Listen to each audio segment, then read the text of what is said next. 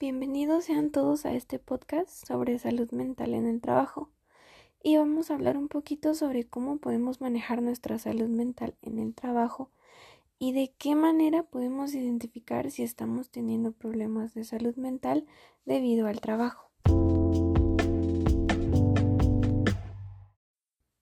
Bueno, primero vamos a hablar sobre que se han dicho diferentes estudios e investigaciones sobre la importancia que tiene la salud mental en el trabajo, pues de este modo señalando que las condiciones en las que se encuentra su trabajo está fuertemente relacionado con el surgimiento de trastornos mentales. En este caso, pues nos centramos más a los aspectos conocidos como factores de riesgo psicosociales. Ahora vamos a hablar un poquito más sobre este tema. Pues primero decimos que es importante reconocer que durante muchos años en las empresas no se le ha tomado la importancia que debería tener el que las personas estén bien, que tengan bienestar, por lo que poder hacer que en el trabajo haya salud mental en sí no solo depende del trabajador, sino también del jefe o director de dicha empresa.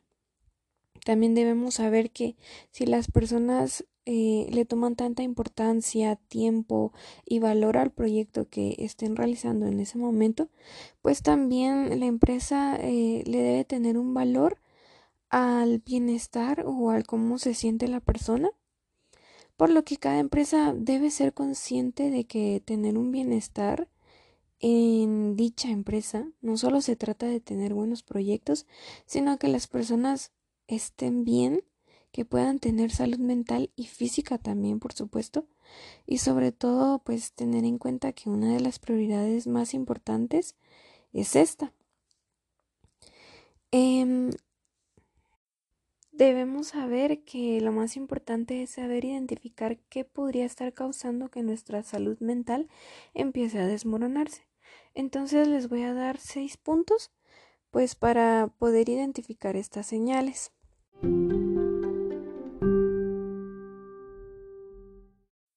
Bueno, como primer punto tenemos los problemas de rol, que estos son bastante importantes, por lo que debemos saber cuáles son los roles que desempeña cada persona, porque si los roles no están claros, puede que en algún momento te pongan a trabajar en cosas que ni siquiera te corresponden y esto puede alterar tu estabilidad.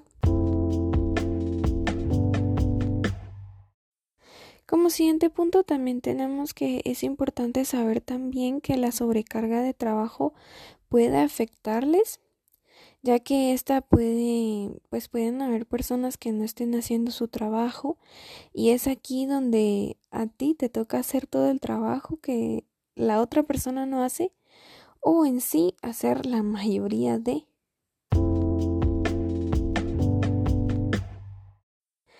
El punto número tres es que si en algún momento has sentido el deseo de dejar la empresa o sientes que estás ausente y en dicho caso algún compañero pues tampoco se siente bien en la empresa y quiere irse, esta puede ser una señal muy grande de que tu salud mental pues está empezando a perjudicarse.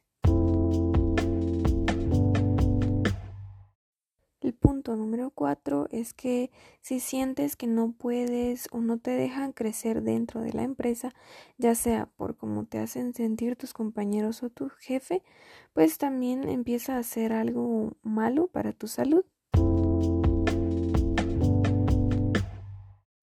El punto cinco es el horario de nuestro trabajo.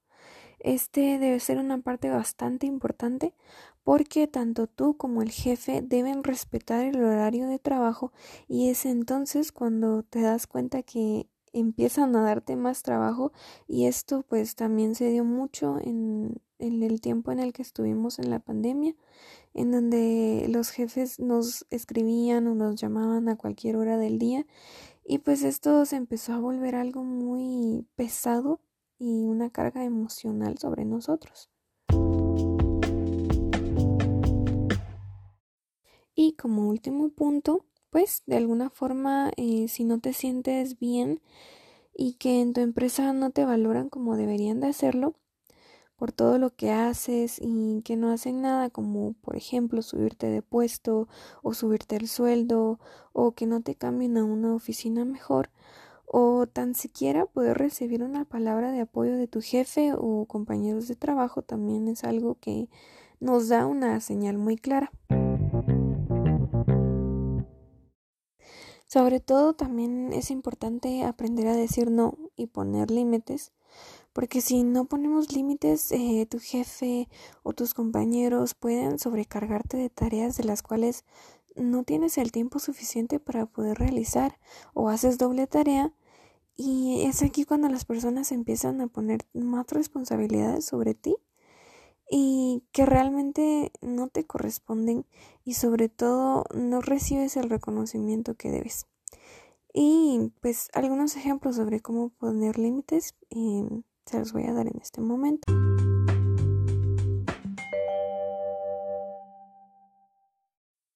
Primer punto. Puedes parar la conversación si en algún momento te levantan la voz y sobre todo debes ser respetuoso. Por ejemplo, si alzas la voz de nuevo, la conversación se queda aquí.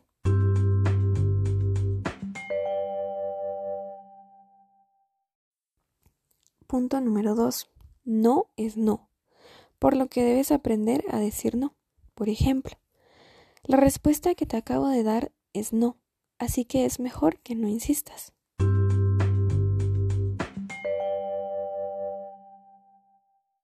El punto número 3 es Nadie tiene por qué hablar sobre tu vida privada. Por ejemplo, preferiría que no hables de mi vida personal sin consultarme antes.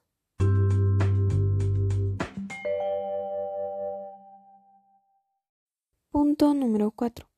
No estás obligado u obligada a aceptar otras opiniones a menos que tú las pidas. Por ejemplo, gracias por tu opinión, pero prefiero hacerlo a mi manera.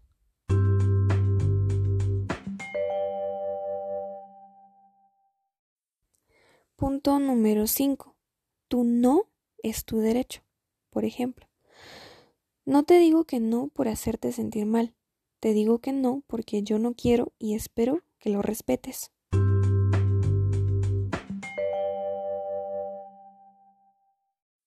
Punto número 6. Si no quieres, no lo hagas. Por ejemplo, el día de hoy prefiero quedarme en casa descansando.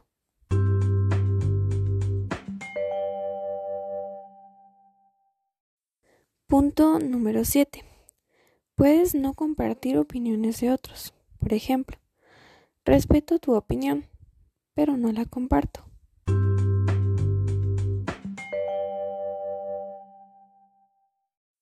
Punto número 8. No tienes que dar más de lo que debes. Por ejemplo, lo siento, no respondo llamadas ni correos en horarios que no son del trabajo.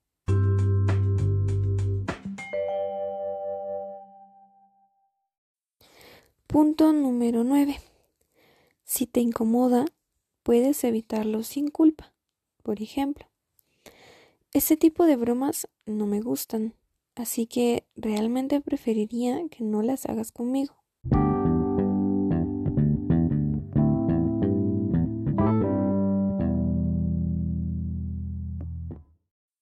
Pues como manera de conclusión, es así como podemos aprender a tener una buena salud mental en nuestro trabajo.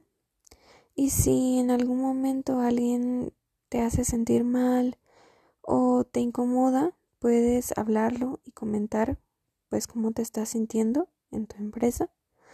También es importante tomar en cuenta algunas de las señales para poder saber si estás teniendo una buena salud mental en tu trabajo y sobre todo también cómo aprender a manejar a las personas en el trabajo y que no te traten mal o te pongan más responsabilidades de las que tú puedes manejar.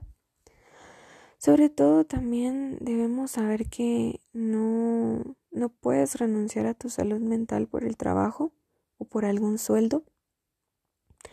También debemos tener cuidado con los excesos porque si dormimos poco o hacemos horas de más y empezamos a sentirnos estresados, Es aquí cuando nuestro cuerpo empieza a sentirse mal y empezamos a afectar en este caso no solo a nuestra salud mental, sino también a nuestra salud física. Por lo que siempre debemos tener en cuenta que nuestra salud mental debe ser una prioridad para nosotros y para las empresas, incluso también para nuestra familia y amigos.